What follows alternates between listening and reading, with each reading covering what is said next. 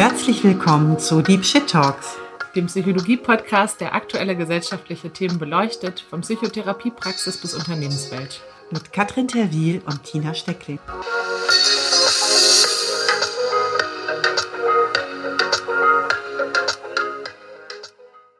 Hallo Katrin.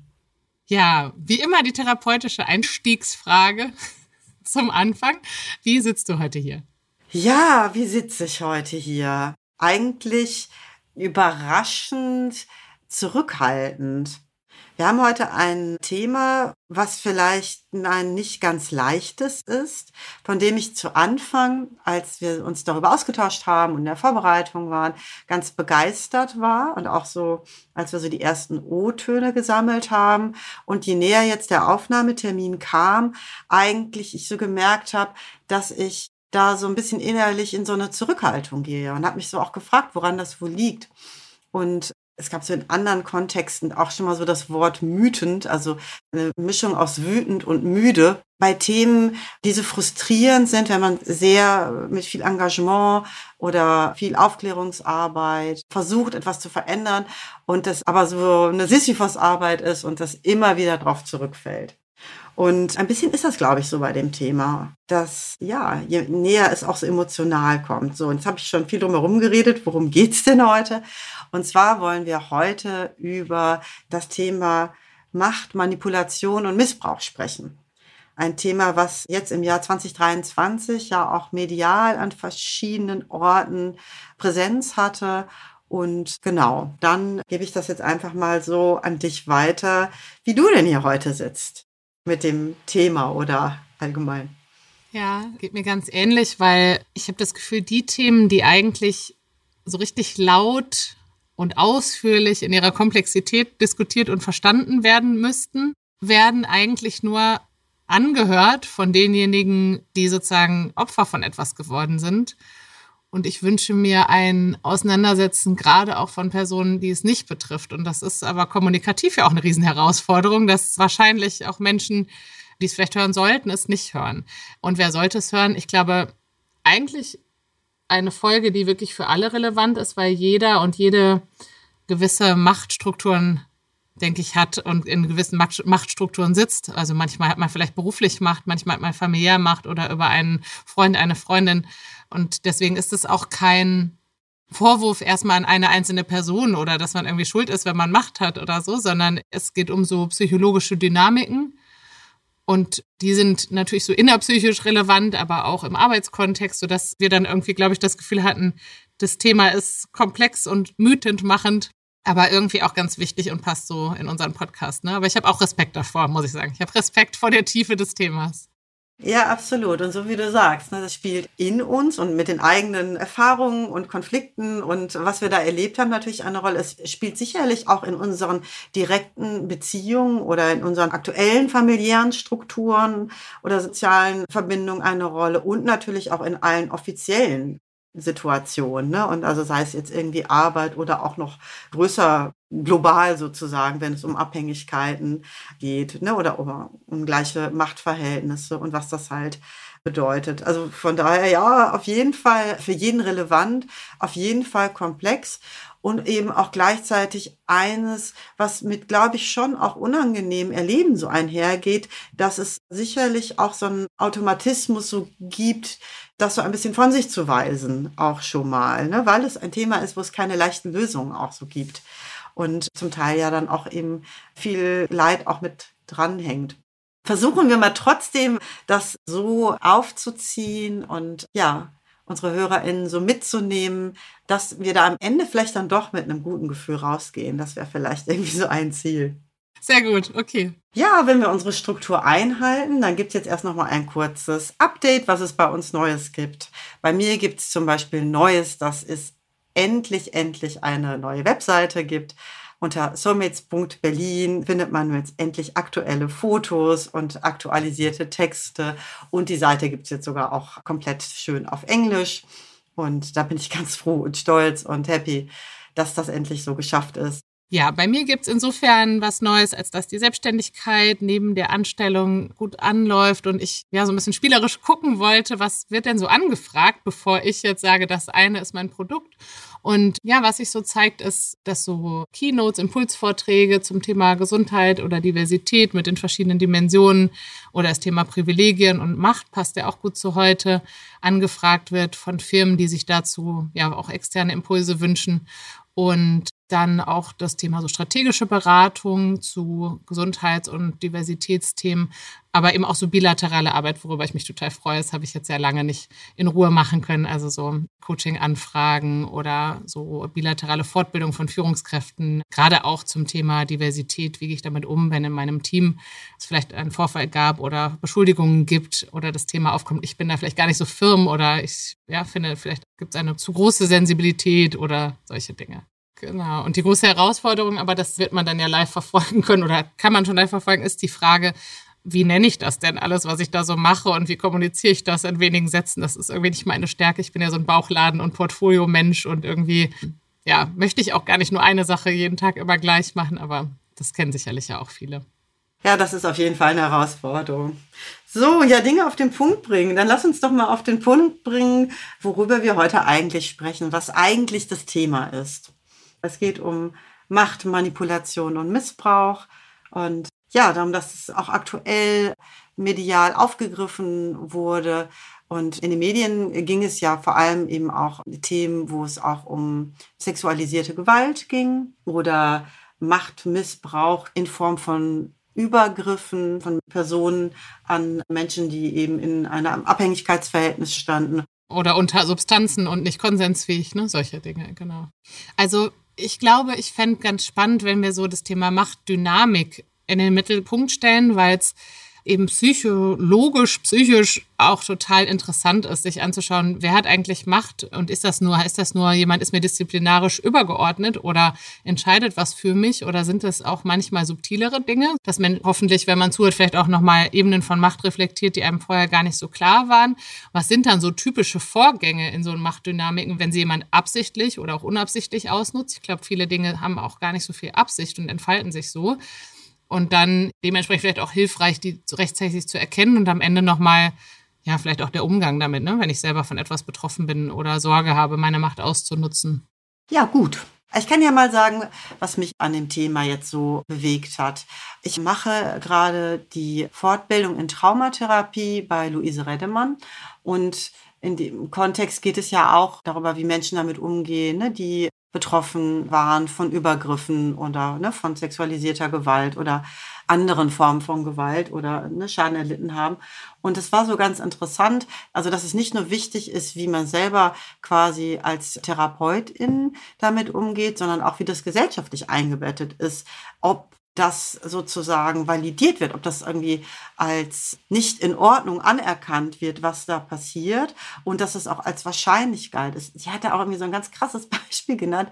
Ich glaube, das geht aber noch so in die Freud-Richtung, dass es früher so Überzeugungen gab, dass 90 oder 95 Prozent aller behaupteten Inzesterfahrungen von jungen Mädchen erfunden werden. Heutzutage weiß man, ne, dass es eher genau umgekehrt ist. Also, dass es allermeistens, wenn etwas erzählt wird, eher dann auch auf einer Grundlage fußt. Aber auf jeden Fall finde ich das, und das ist, glaube ich, auch so heute so mein Anliegen hier auch vor allem, dass es nicht nur um den Einzelfall geht oder nicht um das individuelle Leben eines Menschen innerhalb einer Dynamik, sondern dass das nicht im luftleeren Raum stattfindet, sondern die Sensibilität dafür, Machtdynamiken und aber auch Machtmissbrauch anzuerkennen, ganz wichtig ist, um damit konstruktiv umzugehen, was dann eben für die Gesellschaft wichtig ist, aber was dann vor allem auch für den Einzelnen wichtig ist. Ist das so ein bisschen nachvollziehbar, was ich damit meine? Ja, da kann ich insofern dran anknüpfen, als dass ich aus der positiven Psychologie, aus der Forschung und Resilienzforschung, so die Frage, wann überleben Menschen grausame Dinge vergleichsweise gut und wann zerbrechen sie daran psychisch für immer wann geben Menschen an, etwas ganz gut überstanden zu haben. Und da gab es eine Querschnittstudie auf Kauai, wo wirklich alle Kinder der Insel untersucht wurden und geguckt wurde, was erleben die so und wie entwickeln die sich. Und die Kinder, die Gewalt erlebt haben oder sexualisierte Gewalt oder Übergriffe oder eben gemobbt wurden, die haben es dann gut überstanden, wenn mindestens eine Person da war, die ihnen geglaubt hat und gesagt hat, nicht du bist falsch, sondern die Person hat sich falsch verhalten und ne, so, das ist nicht richtig, was dir passiert. Das war das Hauptergebnis. Viele andere Sachen konnte man nicht so eindeutig belegen, was auch nochmal zeigt, wie viel Macht, wo wir bei Macht sind, eine einzelne Person hat, die von einer Geschichte vielleicht hört oder Zeuge wird und wie viel Einfluss das haben kann, wenn eine Person vielleicht erstmal ungläubig reagiert oder vielleicht so die Schuldfrage stellt, ob man nicht selber irgendwie, ne, ob man falsche Signale gesendet hat oder das Falsche anhatte. Dass also dieses, dir ist Unrecht widerfahren und ich glaube dir zunächst einmal, dass das psychisch einen riesen Unterschied macht, lebenslang teilweise.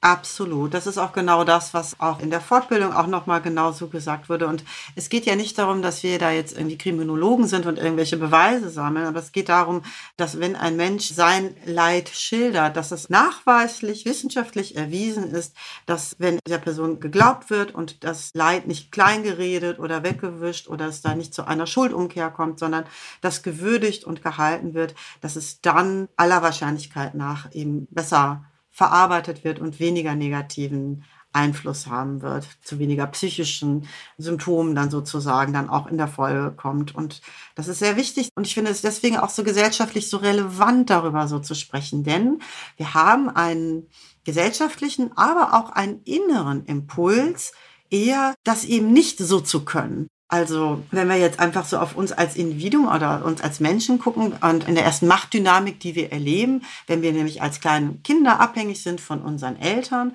und uns da etwas Schlechtes widerfährt, da gibt es eben die Tendenz, eher die Schuld auf sich zu nehmen. Also ein Kind, was zum Beispiel vernachlässigt wird, hat wenn es klein ist, nicht die Möglichkeit zu sagen, oh, meine Mutter ist vielleicht depressiv oder mein Vater ist vielleicht Alkoholiker und die haben leider nicht die Kapazitäten, sich ausreichend gut um mich zu kümmern. Ein Kind interpretiert es so, dass denkt, mit mir ist was nicht in Ordnung. Ich bin entweder zu anstrengend oder nicht liebenswert genug oder ich will zu viel oder ne, was auch immer.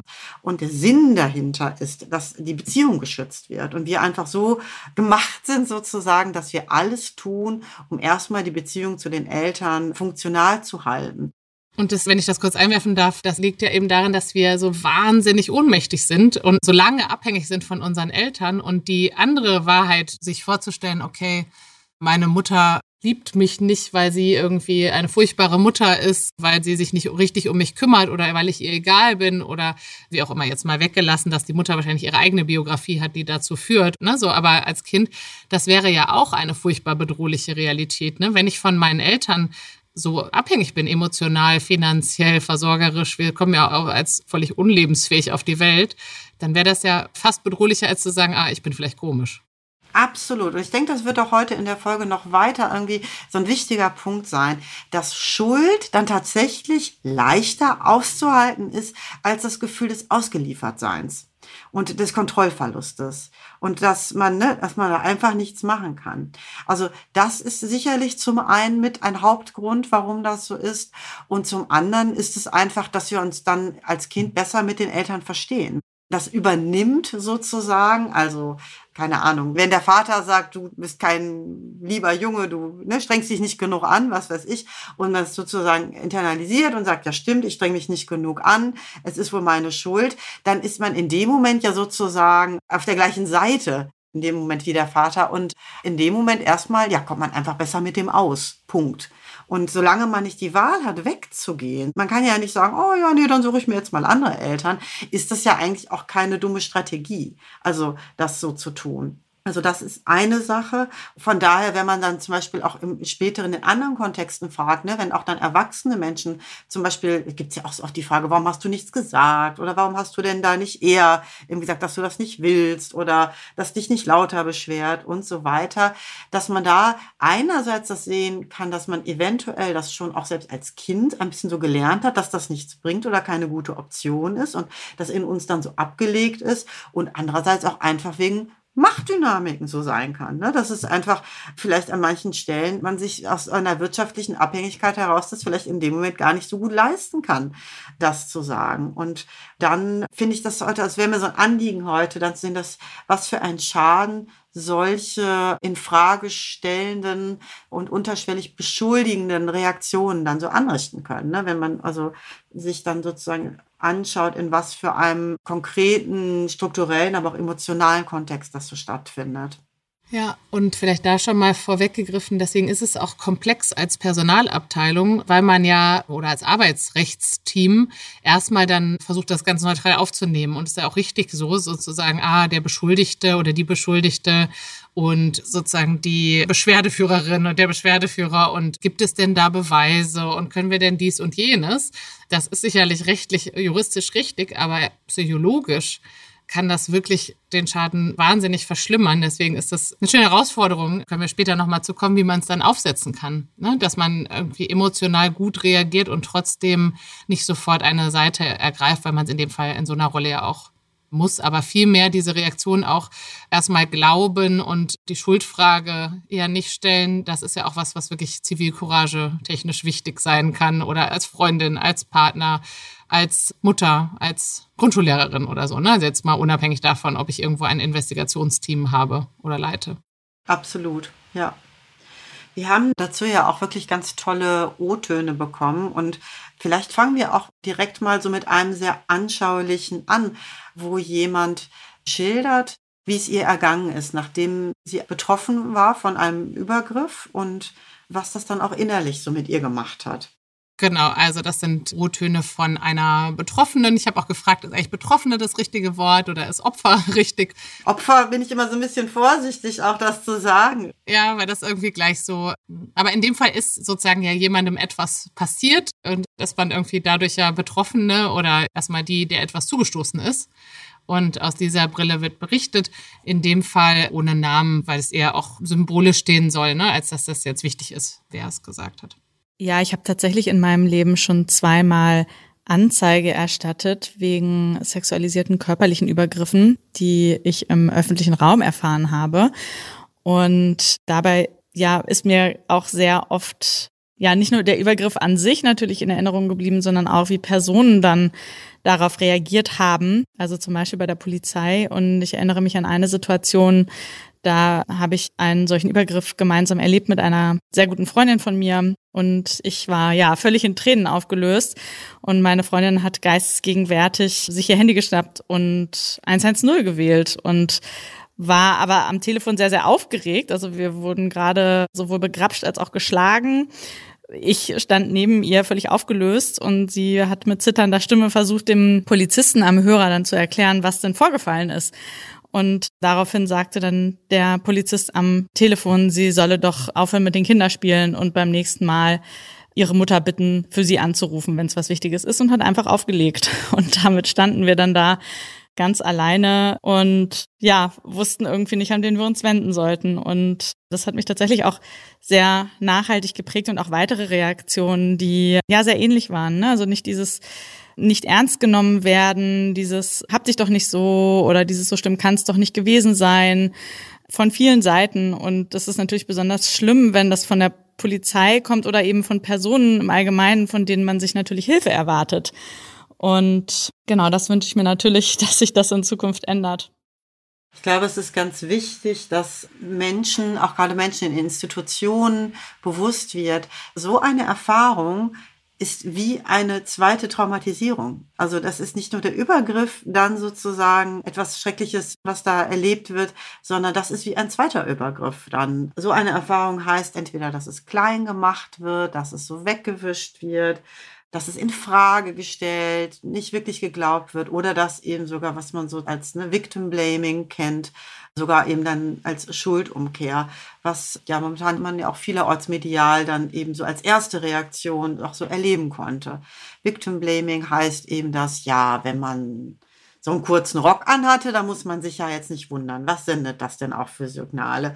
Was läuft man auch nachts da alleine genau durch diesen Park? Oder auch solche Sachen, was ganz wichtig ist, na ja, aber man hatte doch selber schon so viele Sexualpartner, so schlimm kann man das ja dann vielleicht gar nicht finden. Ne? Oder was weiß ich, wenn jemand selber vielleicht irgendwie eine bestimmte Art und Weise eine offene Sexualität lebt oder so, dass das dann so fälschlich gleichgesetzt wird, dass Sexualität und was weiß ich, Verlangen mit Gewalt, ne? dass diese sexualisierte Gewalt aber in Sexualität eingestuft wird, fälschlicherweise und dass dann genau einem das auch abgesprochen wird. Da haben wir später auch nochmal einen ganz tollen O-Ton dazu, ne? in was für Schubladen wir da eigentlich auch so denken und wie falsch die sind. Denn Fakt ist, und das jetzt auch nochmal so für alle klar zu sagen, dass wir immer ein Recht haben, dass wir nicht Opfer oder Betroffene von Gewalt werden, dass da nicht unsere Grenzen überschritten werden, dass Übergriffe, egal warum und wie, nicht stattfinden dürfen.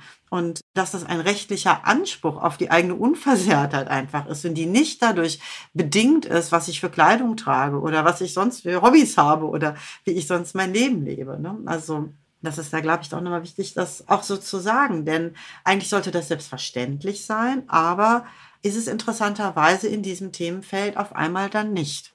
Wäre es zum Beispiel, wenn es darum geht, dass jemand, keine Ahnung, dein Auto zerkratzt. Da würde ja auch niemand sagen, nein, was parken Sie dieses Auto auch da in dieser Straße, ne? Oder was kaufen Sie sich denn jetzt hier auch so ein teures, protziges Auto? Das provoziert doch auch hier. Ne? Und dann sind Sie doch selber schuld. Ne? Das würde man ja an der Stelle auch nicht sagen, wenn man sagt, nee, mein Eigentum. Ja, oder es gäbe solche Kommentare, aber in der Rechtsprechung zumindest wäre ja dann doch am Ende allen klar, dass es irgendwie eine Sachbeschädigung war oder Diebstahl, ne? wenn jemand was klaut. Also man würde ja auch nicht sagen, ja, was haben Sie denn überhaupt so eine teure Uhr zu Hause? Ist ja schon fast eine Einladung zum Einbrechen oder so. In dieser Gegend und so. Haben Sie es nicht auch ein bisschen gewollt, wenn Sie hier mit Ihren teuren Kleidung da hier durchlaufen? Ne? So ein bisschen war es doch auch. Aber so, ne, ich glaube, da wäre das gesellschaftliche Verständnis von Recht und Unrecht auf jeden Fall immer total klar. Und sobald es um sexualisierte Gewalt geht, auch, aber um auch andere Machtdynamiken, die wir später nochmal mal hören, da ist es dann plötzlich anders. Und ich verstehe das insofern, als dass Konsens, sagen wir mal, was Graduelles ist und sich ja auch so ein bisschen verschieben kann über so einen Abend. Ich kann ja vielleicht auch tatsächlich am Anfang des Abends geflirtet haben und denken, ach, das ist ja irgendwie ganz witzig im Verlauf ein komisches Gefühl bekommen und irgendwie merken, das ist vielleicht nicht so ganz richtig und vielleicht auch irgendwann nicht mehr ganz so konsensfähig sein, weil ich vielleicht zu viel getrunken habe. Und natürlich habe ich dann eine Dynamik mit beeinflusst und trotzdem bleibt dann eine Vergewaltigung von jemandem, der nicht mehr gerade auslaufen kann, eine Vergewaltigung, auch wenn am Anfang des abends vielleicht ein, du hast aber ein schönes T-Shirt anstand. Ne? So, aber das heißt, das sind ja so, so Dynamiken, die manchmal gar nicht so leicht sind und oft auch erst im Nachhinein verstanden werden. Also ich glaube, das ist so die Schwierigkeit bei dem Thema sexualisierte Gewalt und auch zum Beispiel im Arbeitskontext.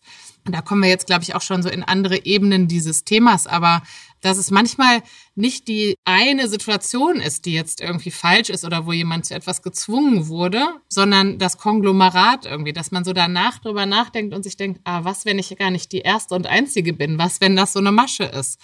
Hm, was, wenn ich jetzt, ich komme hier ja gar nicht mehr raus, weil der Typ oder die Typin entscheidet ja über meine Beförderung. Ne, so, also so, dass es manchmal sich im Nachhinein so aufblättert und danach sich falsch anfühlt oder auf dem Weg so ein bisschen irgendwie. Und eben auch dann in der Kombination, dass das vielleicht dann auch durch so eine Art von Gaslighting, also dass das auch so ein bisschen verwischt und abgesprochen wird mit, ach, das war doch jetzt nicht so gemeint und ne, wir sind hier halt alle locker miteinander, sei mal nicht so prüde, das ist ja gar nichts, was weiß ich. Also das ist eben nicht wie so ein, ich krieg jetzt hier, keine Ahnung, mit einem Besenstiel eins über die Rübe und dann ist klar, das ist jetzt hier ein Akt der Gewalt, sondern dass das halt subtiler ist und dass es aber auch so umgedeutet wird oder auch nichts als das benannt und gesehen wird oder eingeordnet wird, als das, was es dann ist. Weil du, wie du gesagt hast, es ist dann auch eben ne, manchmal auch nicht so ganz trennscharf, was aber nicht heißt, dass es Grenzen gibt und die Grenzen liegen individuell da, wo ne, man sich nicht wohlfühlt. Jetzt haben wir ja gerade darüber gesprochen, dass allein schon die Konstellation von Machtasymmetrie dann zu Schwierigkeiten führen kann und einfach auch so der Mangel an Bewusstsein. Aber es gibt natürlich auch die Fälle, wo das ganz bewusst eingesetzt wird, ne? wo also die Macht bewusst missbraucht wird und zum Beispiel durch Manipulation eben mehr oder weniger unterschwellig, aber eben absichtsvoll Einfluss genommen wird. Und das ist vielleicht auch ganz gut, da nochmal so ein bisschen drauf zu gucken, wie sowas geht, ne? woran man sowas erkennen kann. Das muss auch gar nicht unbedingt sein, dass die Menschen, die manipulieren, sich dessen immer auch hundertprozentig so bewusst sind. Ne? Man kann das ja auch einfach mal so in so einem Umfeld gelernt haben und dann ist das so gang und gäbe. So eine typische Sache ist, wenn man das Gegenüber zum Beispiel zeitlich unter Druck setzt. Ne, das muss jetzt hier ganz schnell gehen. Das ist jetzt hier ganz wichtig. Da, ne, da haben wir jetzt keine Zeit. Ich muss das jetzt hier sofort wissen und so weiter. Das ist zum Beispiel eine Variante, jemanden den Raum zu beschneiden, zu einer eigenen klaren Position zu kommen. Dann natürlich Substanzen hatten wir ja eben einmal erwähnt, also ne, das Nutzen von Substanzen oder das keine Rücksicht nehmen darauf, dass jemand ja vielleicht unter Substanzen steht, dann das, ja, ich sag mal, bedrohen mit anderen Konsequenzen. Also kannst ja mal versuchen, dich zu beschweren. Du wirst ja sehen, wem die hier glauben oder du weißt ja, wer deinen Gehaltscheck ausstellt oder ne, du weißt ja, wer in deiner Beförderungsrunde sitzt. Hm. Oder auch so ganz vage, ne? du wirst schon sehen, was du davon hast. Oder musst du dich aber auch nicht wundern, wenn demnächst dann dies und das. Ne? So einfach so subtil, unterschwellig vage in den Raum gestellt, dass es negative Konsequenzen nach sich ziehen wird. Ja, oder auch mir passiert was, wenn du was sagst, weil es kann ja auch sein, dass man eine ambivalente Beziehung zu jemandem hat und jemanden eigentlich auch mag und jemandem jetzt gar nicht den, sagen wir mal, eine Kündigung wünscht, ne? Und dann die andere Person sagt, ne, wenn du das erzählst, so, dann ist, dann ist meine Karriere dahin, dann bin ich für immer ruiniert. Das kann ja auch so ein, so ein Mechanismus sein, auch was, was man von, von Eltern kennt, ne? Wenn du das erzählst, dann passiert mir was oder deiner Mama oder sowas. Ja, auf jeden Fall. Also das ist an der Stelle auch nochmal ganz hilfreich, das so zu differenzieren. Also wenn wir so von Macht sprechen, ist das Wort Machtmissbrauch natürlich stimmig. Wenn es um sexualisierte Gewalt geht, ist es auf jeden Fall hilfreicher, eben von Gewalt zu sprechen und nicht von Missbrauch, weil Missbrauch sonst suggerieren würde, dass es auch einen Gebrauch gibt und auch die Konnotation mehr auf der Sexualität liegt oder der sexuellen Handlung und weniger auf dem Gewalt, dass es einfach nur eine Art von Gewalt ist. Ich bin ganz froh, mittlerweile ist das auch so, dass man so in der, weiß ich nicht, mal Tagesschau guckt oder so, ne? auch von sexualisierter Gewalt, Opfer von sexualisierter Gewalt eher genannt werden, genau, und man nicht von den Missbrauchsfällen oder so spricht. Ja, weil was wären die Gebrauchsfälle, ne? Ja, ganz genau, ganz genau. Was auch im Kleinen so Manipulationen sind, die man ja auch so vielleicht aus Beziehungen guckt, oh, da bin ich aber traurig, wenn, wenn du das jetzt so oder so nicht machst oder ne, so Erwartungen aufbauen ne, oder auch eine Art von Gruppendruck. Wir machen das hier aber alle so und die anderen werden ne, dich auch komisch finden, wenn du das jetzt nicht so und so mitmachst. Also so ein vermeintliches, du fällst aus dem Gruppengefüge, wenn du jetzt etwas sagst oder etwas nicht mitmachst und so weiter. Und das hat alles einen großen Einfluss.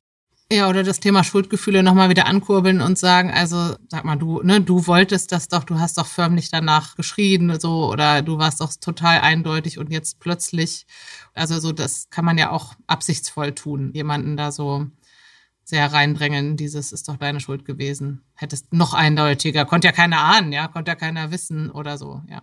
Das geht auch dann nochmal wieder so weiter in die Richtung Gaslighting, dass einfach sagen, nee, das war nicht so, das habe ich nicht gemacht. Ne? Das bildest du dir ein, das erinnerst du falsch. Auch das ist eine Manipulationstechnik, die es eben in, in verschiedenen Kontexten gibt. Also ne, es wurde medial eher dann mal so in romantischen Beziehungen, so in dem Kontext mehr besprochen, aber gibt es sicherlich auch in vielen verschiedenen also ich denke jetzt gerade so an die katholische Kirche oder so, genau.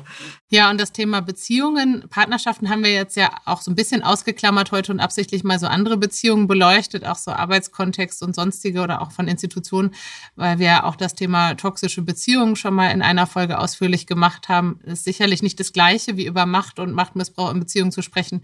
Aber genau, also wer da nochmal eintauchen möchte, auch das gibt's nochmal extra. Genau. Also an der Stelle ist es vielleicht auch sinnvoller, einfach dann eher in dem, also ich sag mal so, ein starkes Machtgefälle ist ja nicht unbedingt die, die wünschenswerte Ausgangssituation in einer Beziehung, sozusagen, das wäre eher problematisch, aber da, wo wir es ja eh alle auch erleben, nämlich wenn wir Kinder unserer Eltern sind, wo eben das Machtgefälle ist oder wo wir, also was uns dann prägt, das haben wir ja dann schon auch, also mit, mit einbezogen. Nichtsdestotrotz können natürlich alle Dynamiken, die wir hier besprochen haben, können natürlich auch in Freundschaften, in Liebesbeziehungen, in familiären Situationen natürlich auch genauso eine Rolle spielen. Ne? Natürlich kann ich da wirtschaftlich ab unabhängig sein. Gerade in, das ist ja auch noch gar nicht so lange, dass man in einer Ehe, ne, dass beide Menschen gleichermaßen verdienen und unabhängig sind. Ne? Ich sag mal so, in den 70er Jahren konnte man sich nicht trennen, weil man wirtschaftlich ruiniert war. Und das ist ja vielleicht auch heutzutage, gibt es ja immer noch auch eben auch unterschwellig diese Dynamik oder dieses, was zu berücksichtigen ist. Aber das ist dann auch wiederum, ne, wie gesagt, auch nochmal ein weites Feld. Genau. Und die Verantwortung, und das ist ja auch nochmal Thema von heute, es geht ja nicht nur um sexualisierte Gewalt, es geht auch um die Sensibilität für Machtpositionen. Und dass wir nicht nur sagen können, die Verantwortung dafür, dass das gut läuft und Grenzen nicht überschritten werden, liegt nicht nur bei dem, die eventuell überschritten werden, sondern auch bei dem Menschen, der in der Machtposition ist, der sich eben bewusst sein muss, dass es dann eben weniger Möglichkeiten gibt, sich darin klar zu äußern. Wir erleben das ganz klar, wenn wir sagen, keine Ahnung, wir schicken unser Kind in einen Hort, in eine Kita und dann möchten wir natürlich, dass das Kind nicht Nein sagen muss, dass es nicht irgendwie angefasst oder irgendwie was machen muss, was es nicht will. Ne, dass natürlich die Menschen, die drauf aufpassen, die Erwachsenen, die Macht haben, mit drauf aufpassen und auch fragen das Beispiel ist gut, weil da würde ja auch keiner sagen, ja, das Kind hat aber sich auf meinen Schoß gesetzt und deswegen war das okay. Das hat gar nicht Nein gesagt, das Kind. Ne? So. Ja. Oder wenn sich irgendwas anbahnt und ein Kind sagt irgendwann zu irgendwas nicht mehr Nein, würde ja auch zumindest die gesellschaftliche Mehrheit nicht auf die Idee kommen, irgendwie zu sagen, ach, das ist in Ordnung. Und im Arbeitskontext, wenn es um nicht mehr Minderjährige oder eindeutig Schutzbefohlene geht zum Beispiel, oder ob jetzt nun innerhalb von einem Arbeitgeber oder in, da kommen wir gleich auch nochmal zu anderen ja, Beziehungen, wo zum Beispiel Geld eine Rolle spielt, da ist es eben trotzdem so, dass es eine Rollenkonfusion gibt, die Konsens eigentlich kaum ermöglicht. Also selbst wenn ich mir als Vorgesetzter unterschreiben lassen würde, dass ich die Junior Managerin oder den Junior Manager volljährig, dass das alles Konsens ist und so weiter. Deswegen macht es das nicht unbedingt passender oder besser oder angenehmer, weil das ja Einfluss darauf hat, auf meine Fähigkeit in Zukunft eine Leistungsbeurteilung neutral zu machen, weil das einen Einfluss hat darauf, wie es dem Team drumherum geht, wie Dinge wahrgenommen werden und weil es gar nicht so leicht ist, Konsens zu eruieren überhaupt in so einer Situation, ne? wo jemand vielleicht auch erstmal sich denkt, na ja, gut, was weiß ich ja, der ist ja vielleicht ganz attraktiv und irgendwie ein bisschen spannend finde ich den ja auch oder vielleicht sogar wirklich auch mit vollem Konsens am Anfang einer bestimmten Sache zuwilligt und wie gesagt, erst im Nachhinein feststellt, boah, das war ja richtig systematisiert. Es ging gar nicht um mich. Es gibt ja nicht nur diesen einen Punkt, jetzt ist hier der Konsens irgendwie, keine Ahnung, an diesem Montagvormittag wird das jetzt so irgendwie gesehen und erlebt, aber es ist ja etwas, was ja auch eben sich mit verändert und was ja auch das Recht bleibt zu jedem Zeitpunkt, das dann auch wieder anders sehen zu dürfen. Und das ist halt dann schwierig in diesem Machtverhältnis, wenn das anders sehen dann weitreichendere Konsequenzen haben kann, wenn das eben nicht aus einer unabhängigen, freien Position heraus sozusagen ausgesprochen werden kann, sondern mitgedacht werden muss, na, was bedeutet das für meine Beförderung, was bedeutet das jetzt für meinen Stand in dieser Gruppe, was das ich wirtschaftlich, sozialer Status, vielleicht und eben auch gesellschaftlich, ne, werden sich Menschen eher gegen mich richten, ne, und dann ist es halt ethisch schwierig. Und es gibt ja auch jetzt nicht so ein klares, so muss das gemacht werden oder so nicht, sondern vielmehr mit, das bedarf ein Bewusstsein, eine Sensibilität und einen achtsamen Umgang, einen verantwortlichen Umgang damit. Der einfach bedeutet, anzuerkennen, dass es das einfach so gibt. Ja, ich habe da auch direkt schon mal so einen konstruktiven Einwurf, auch wenn wir vielleicht später nochmal zu dem wieder mit umgehen kommen. Aber an über Rollenkonflikte nachdenken ist auf jeden Fall hilfreich bei der Arbeit und wenn sie auftreten, sowas nicht alleine zu entscheiden, sondern zum Beispiel mit der Personalabteilung zu besprechen frühzeitig, weil es ist ja nicht verboten, in Deutschland sich in eine Kollegin zu verlieben oder einen Kollegen und auch nicht mit dem oder der eine Beziehung anzufangen. Das ist in den USA unter Umständen auch anders zum Beispiel, aber es ist eben durchaus so, dass ja Führungskräfte auf Rollenkonflikte aufpassen müssen. Das ist so, wenn man Geschenke bekommt von Businesspartnern und so, also die ganzen Compliance-Themen, wo es um Bestechung gehen könnte und all solche Dinge, das ist alles das Thema Rollenkonflikte. Und wenn ich das Gefühl habe, ich komme hier in einen Rollenkonflikt, dann in der Psychotherapie würde man eine Supervision sich aufsuchen und die gibt es nun mal in der Wirtschaft nicht. Ich denke manchmal, die sollte es vielleicht geben, aber dann eben nochmal mit jemandem drüber zu sprechen und zu schauen, wie können wir dann sicherstellen, dass ich meiner anderen Rolle weiter nachgehen kann. Müssen wir dann organisatorische Wechsel herbeiführen? Über das Thema innerhalb des therapeutischen Settings haben wir ja eine ausführliche Folge gemacht, wo wir die Notwendigkeit von Abstinenz und eben die Abwesenheit unterschiedlicher Rollen sozusagen genau beleuchtet und besprochen haben. Können wir jetzt ja an der Stelle nochmal drauf verweisen, weil das einfach auch nochmal so ein großes, wichtiges Themenfeld ist. Aber das völlig recht. Da haben wir doch auch so einen guten O-Ton jetzt dazu, das Thema der Abhängigkeiten, die eben auch mitgedacht werden müssen und wie sich das so äußern kann. Also wir haben einen O-Ton, um nochmal das Thema ein bisschen breiter zu machen, dass es nicht nur um sexualisierte Gewalt geht, von Dr. Samantha Ruppel, Sammy, die auch ihre Doktorarbeit zum Thema Macht und Machtgefälle in der internationalen Zusammenarbeit geschrieben hat, dafür auch vor allem in Afrika auf Forschungsreise war und aus dem Bereich internationale Zusammenarbeit, Entwicklungszusammenarbeit nochmal berichtet in der Perspektive. Da sieht man auch, es geht jetzt nicht nur um Vorgesetzte und Mitarbeitende. Das Thema Macht in der internationalen Zusammenarbeit ist sehr breit und sehr komplex und deswegen aber auch sehr wichtig. Denkt man an Macht in der internationalen Zusammenarbeit, denkt man vielleicht zunächst an veruntreute Spendengelder, vielleicht an Übergriffe, vielleicht aber auch an politische Meinungen, die aufgezwungen werden. Doch schaut man genauer hin, bedeutet Macht in der internationalen Zusammenarbeit noch viel mehr. Internationale Zusammenarbeit ist ein Überbegriff. Darunter kann Entwicklungszusammenarbeit, Friedensarbeit, humanitäre Hilfe fallen. Es sind sehr viele verschiedene Aspekte. Und ich möchte genauer auf den Aspekt eingehen, was passiert eigentlich, wenn Personen zum Beispiel aus Deutschland in ein Land des globalen Südens entsendet werden, um dort zu arbeiten, um dort Entwicklungshilfe zu leisten, um dort an Friedensprozessen mitzuarbeiten. Denn das bringt verschiedene Aspekte der Macht mit sich. Zum einen die Macht von den Personen aus Deutschland über die Person vor Ort, aber auch die Macht der deutschen Organisation und als letztes die Macht der Person vor Ort. Und das möchte ich gern an einem Beispiel festmachen welches ich in meiner Forschung erlebt habe. Dort gab es eine Organisation vor Ort, die gesagt hat, wir möchten gar keine Fachkraft aus Deutschland haben. Die Person aus Deutschland bringt uns kein neues Wissen. Wir brauchen nicht das Wissen aus Deutschland. Wir haben das selber. Wir verstehen den lokalen Kontext. Wir wissen, was wir anwenden können. Wir wissen aber auch, wenn wir die Person aus Deutschland nicht aufnehmen, bekommen wir kein Geld. Denn das ist in dem Förderprogramm Voraussetzung. Also lassen wir eine Fachkraft aus Deutschland kommen, die wir eigentlich nicht brauchen, um ein wenig Geld zu bekommen. Auch wissen wir, dass die Person, wenn sie aus Deutschland kommt, mit einem Auto kommt, etwas Büroausstattung. Wir brauchen die Ressourcen, wir brauchen das Geld, aber nicht die Person. Das wurde mit mir kommuniziert, mit mir als externe Person. Das Ganze konnte die Organisation vor Ort, aber nicht mit der deutschen Fachkraft oder der deutschen Organisation, die die Fachkraft entsendet, kommunizieren, aus Angst, dann gar nichts mehr zu bekommen. Und an dem Beispiel zeigen sich ganz klar verschiedene Abhängigkeiten. Die Organisation vor Ort ist abhängig von der deutschen Organisation und von internationalen Geldern, da vor Ort in dem Land nicht genug Gelder bereitstehen.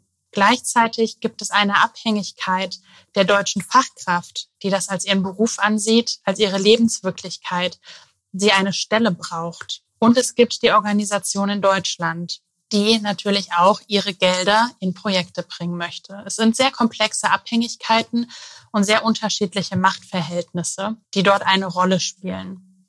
Wichtig ist, dass Macht dabei auf unterschiedlichen Ebenen eingesetzt wird es ist ein Muss für meine Karriere. Ich muss bei so einer Organisation arbeiten. Die Macht der deutschen Person vor Ort kommt mit einem Auto, einer guten Versicherung, hat ein tolles Haus, schafft Abhängigkeiten vor Ort auf finanzielle Art und Weise. Und die Macht auch der Person vor Ort zu sagen, wir nehmen dich oder wir nehmen dich nicht an. Das Ganze wirft jetzt vielleicht die Frage auf, was hat das denn mit mir zu tun? Gleiche Abhängigkeiten und Machtverhältnisse lassen sich auch auf Dienstreisen, Fachkraftentsendungen und Auslandsmitarbeitende übertragen. Auch dort gibt es Abhängigkeiten und Machtasymmetrien, die vielleicht auch versteckt sind und nicht immer auf den ersten Blick sichtbar werden. Wichtig ist, dass man genau hinschaut, hinguckt, warum gibt es diese Abhängigkeiten? Warum wird Macht ausgeübt? Und das passiert ganz oft auch unterbewusst und aufgrund von bestimmten Gewohnheiten, die wir haben, sogenannten kolonialen Kontinuitäten, einem Verhältnis, was wir in der Welt geschaffen haben, was weiter besteht, in dem wir alle operieren und agieren. Und das passiert bei jeder Dienstreise. Jede Person, die aus Deutschland ins Ausland entsendet wird, kommt mit einer guten Versicherung. Bricht vor Ort ein Konflikt aus, wird man ausgeflogen. Die Kolleginnen und Kollegen vor Ort bleiben. Gleiches trifft nicht nur auf berufliche Kontexte, sondern auch auf private Reisen zu. Auch hier sind Reisende aus Ländern wie Deutschland, die vielleicht in Ländern des globalen Südens reisen, in einer mächtigen Position. Das soll nicht heißen, wir dürfen nicht mehr reisen oder im Ausland arbeiten. Wichtig ist es, diese Machtpositionen und Abhängigkeiten gemeinsam mit den Menschen vor Ort zu reflektieren und zu hinterfragen. Ja, ich finde es total toll, dass an dem Thema, was die Sammy jetzt da so beleuchtet, da geht es ja eigentlich gerade darum, dass es gar nicht so absichtsvoll ist, ne? dass jetzt nicht Macht missbraucht wird im Sinne von, ich gehe da mit einer manipulativen Absicht ran, zum, nur mein eigenes Interesse sozusagen in den Vordergrund zu stellen und andere Menschen, wie gesagt, dafür zu missbrauchen oder in Kauf zu nehmen, denen zu schaden, sondern dass einfach die mangelnde Sensibilität für so eine Konstellation, für so eine Machtasymmetrie und für solche oder ne, so Machtverhältnisse ausreichend ist ist, dass eben Ungleichheit und eher Schädigendes sozusagen aufrechterhalten bleibt. Und das finde ich irgendwie ganz wichtig. Also, dass es gar nicht jetzt nur um so den Menschen geht, den man entlarvt mit der bösen Absicht, so, ne? sondern dass einfach auch der Mangel an Reflexion schon ausreicht, sozusagen, um zu schaden. Ja, und das ist, glaube ich, auch das, was ich an dem Thema so spannend, aber auch gerade so erschlagend finde, weil es eben sehr breit ist. Und wir hatten ja auch in der Vorbereitung uns immer gefragt, wie machen wir es sehr spitz oder machen wir es breit? Und ich finde es eigentlich gerade deswegen spannend, weil wirklich jeder und jede, wie gesagt, immer mal wieder Macht hat und manchmal auch in einer Situation ganz viel und in der nächsten ganz wenig oder sogar in einer Situation. Also beispielsweise, ich war mal als Reisende in Tunesien und bin dort überfallen worden, so. Und ich hatte einerseits macht, weil ich da überhaupt hinreisen darf, einfach mal so. Oder sowohl das Geld habe, als auch Einreisebestimmungen das erlauben. Ganz viele Menschen auf der Welt haben ja weder finanzielle noch juristische Möglichkeiten, überhaupt mal irgendwo Urlaub zu machen. Und das ist irgendwie eine Machtposition. Und gleichzeitig war ich in der Situation mit einer auf mich gerichteten Waffe zum Beispiel sicherlich ohnmächtiger. Und trotzdem gibt es eine Machtdynamik, die auch vorher schon stattgefunden hat, die eine koloniale oder weltungerechte Macht ist. Das ist ja so ein bisschen Geburtslotterie, dass ich jetzt irgendwie mit deutschem Pass unterwegs bin und einem deutschen Durchschnittseinkommen. Ja, und genau diese großen Themen, diese großen Schwierigkeiten, Ungerechtigkeiten oder ne, dieses übergeordnete Leiden, das blenden wir ja natürlich normalerweise in unserem Alltag aus. Ne? Also so wie wir auch ausblenden, was weiß ich, wie viele Tiere in der Fleischproduktion leiden oder so. Ne? Das ist uns ja jetzt nicht alltäglich bewusst. Und gerade weil es so groß und so komplex und so ungerecht ist und da so viel Leid dranhängt, ist es eigentlich gerade umso schwieriger, sich dem so zuzuwenden oder das so auszuhalten, dass es erstmal so ist, vor allem, weil man es dann ja auch nicht schnell ändern kann. Eigentlich ist das eben, wie gesagt, das Thema, dass wir genau dahin müssen, was wir eigentlich immer versuchen zu vermeiden, eben diese Ausgeliefertsein, Ohnmacht, dass einfach Dinge einfach so passieren, und wir da dem erstmal hilflos gegenüberstehen, dahin zu gehen und das anzuerkennen und dass darin dann doch so viel Heilsames liegen kann, dass das eigentlich auch schon ausreicht. Ja, mit Blick auf die Uhr machen wir diese Folge etwas Ungewöhnliches. Und zwar machen wir hier eine kleine Pause bis zur nächsten Folge, wo wir direkt weiter im Thema einsteigen. Das machen wir um ja so in dem Rahmen einer klassischen Therapiestunde zu bleiben. Auch da ist es ja manchmal so, dass Themen noch nicht fertig besprochen sind und beim nächsten Mal weiter besprochen werden können. Und deswegen, ja, gönnen wir euch hier eine kleine Verdaupause und Nachdenkpause. Und in der nächsten Folge geht's genau an dieser Stelle weiter. Das war's also von uns für heute. Mehr von Katrin gibt es bei LinkedIn und bei katrin-terwil.de. Und mehr von mir zu lesen gibt es bei soulmates.berlin und folgt mir gerne bei Instagram. Da bin ich Soulmates Berlin ohne Punkt dazwischen. Dann bis zum nächsten Mal.